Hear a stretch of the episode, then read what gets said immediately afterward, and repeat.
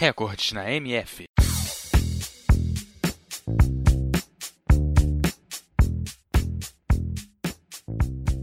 O futsal é um dos esportes mais praticados no Brasil e tem sua origem no esporte mais popular do mundo, o futebol. Como todos os esportes, ele tem os seus recordes e esse espaço é dedicado a eles. E aí, você sabe qual o jogador mais velho a disputar uma Copa do Mundo? Ele é o japonês Kazu. Disputou sua última Copa do Mundo de futsal em 2012, aos 45 anos, e é o jogador mais velho a disputar uma Copa do Mundo de futsal.